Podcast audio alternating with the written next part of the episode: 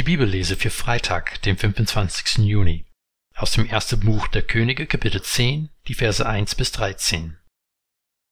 Die Königin von Saba hörte vom Ruf Salomos, der zum Ruhm des Herrn gereichte, und kam, um ihn mit Rätselfragen auf die Probe zu stellen. Sie kam nach Jerusalem mit sehr großem Gefolge, mit Kamelen, die Balsam, eine gewaltige Menge Gold und Edelsteine trugen, trat bei Salomo ein und redete mit ihm über alles, was sie in ihrem Herzen erwogen hatte.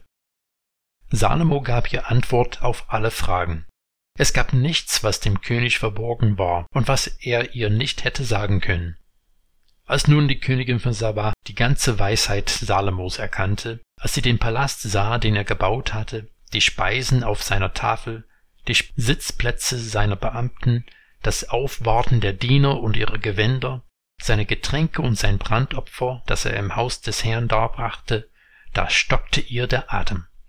Sie sagte zum König, was ich in meinem Land über dich und deine Weisheit gehört habe, ist wirklich wahr. Ich wollte es nicht glauben, bis ich nun selbst gekommen bin und es mit eigenen Augen gesehen habe. Und wahrlich nicht einmal die Hälfte hat man mir berichtet. Deine Weisheit und deine Vorzüge übertreffen alles, was ich gehört habe. Glücklich sind deine Männer, glücklich diese deine Diener, die alle Zeit vor dir stehen und deine Weisheit hören. Gepriesen sei der Herr dein Gott, der an dir gefallen fand und dich auf den Thron Israels setzte. Weil der Herr Israel ewig liebt, hat er dich zum König bestellt, damit du Recht und Gerechtigkeit übst. Sie gab dem König hundertzwanzig Talente Gold, dazu eine sehr große Menge Balsam und Edelsteine. Niemals mehr kam so viel Balsam in das Land, wie die Königin von Saba dem König Salomo schenkte.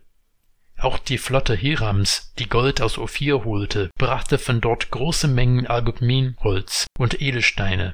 Der König ließ aus dem Algopminholz Schnitzarbeiten für das Haus des Herrn und den königlichen Palast sowie Leiern und Saiteninstrumente für die Sänger anfertigen.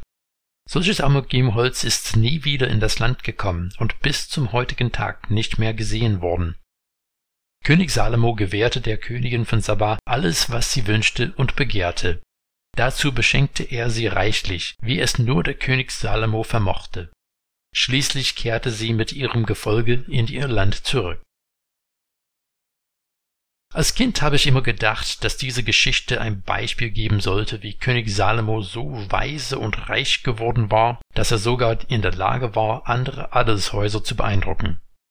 Nun, diese Dynamik spielt eine große Rolle hier, aber hier lesen wir von mehr als Angeberei zwischen zwei mächtigen Menschen. Die Königin von Sabah kam höchstwahrscheinlich aus dem Gebiet vom heutigen Jemen oder Äthiopien. Ihr Reich hatte Kontrolle über Handelsrouten für Gewürze und anderen begehrten Naturalien. Der Wohlstand ihrer Region hängte davon ab, dass ihre Produkte möglichst effizient durch die gesamte Region geliefert werden konnten, und jetzt hatte sich eine neue Macht mitten auf den Handelswegen etabliert. Salomo und das Volk Israel haben für internationale Handelsbeziehungen enorm an Bedeutung gewonnen. Die Königin von Saba ist nicht nur gekommen, um zu sehen, wie reich und wie clever Salomo war. Sie wollte wissen, mit wem sie es auf dem internationalen Parkett zu tun hat. Wie ist seine Verwaltung organisiert? Kennt er sich mit der nötigen Administration aus? Oder droht diese neue Macht gleich wieder zusammenzubrechen? Kann sie diesem Mann vertrauen? Wenn es heißt, dass sie ihn mit Rätselfragen auf die Probe stellte, hat das wahrscheinlich weniger mit kniffligen Fangfragen zu tun und mehr mit moralischen und ethischen Dilemmas zu tun, die sich in Politik und Wirtschaft ergeben. Die Königin von Saba war von ihrer Erfahrung mit Salomo zutiefst beeindruckt. Aber das war nicht einfach, weil er ein reicher und schlauer Kerl war. Sie hat gesehen, dass die Weisheit, die Salomo praktizierte, und die Standhaftigkeit dieses Reiches ihre Vorstellung gänzlich übertroffen hat. Wir hören von dem Austausch von ungeheuren Summen und sehr wertvolle Güter, und sie haben wahrscheinlich, im heutigen Jargon ausgedrückt, weitreichende Handelsverträge abgeschlossen. Übrigens, später wurden Salomo und der Königin von Saba eine Liebesaffäre angedichtet, aber dieser Text deutet nicht auf sowas hin. Und warum finden wir diesen Text in unserer Bibel? Dieser Text wird deutlich machen, dass die Treue zum Herrn positive Folgen für unser ganzes Leben haben kann. Nein, der Text will uns nicht sagen, Wenn du bei Gott bleibst, wirst du stinkreich und alle werden dich bewundern. Er will uns aber zeigen, wenn wir die Weisheit Gottes suchen und darin leben, dann werden andere nicht nur erkennen, dass wir vertrauenswürdig sind, sondern auch, dass unsere Art zu leben nachahmenswert ist. Die Königin von Sabah sagte in den Versen 8 bis 9 vom Text, Glücklich sind deine Männer, glücklich diese deiner Diener, die alle Zeit vor dir stehen und deine Weisheit hören. Gepriesen sei der Herr, dein Gott, der an dir Gefallen fand und dich auf den Thron Israels setzte.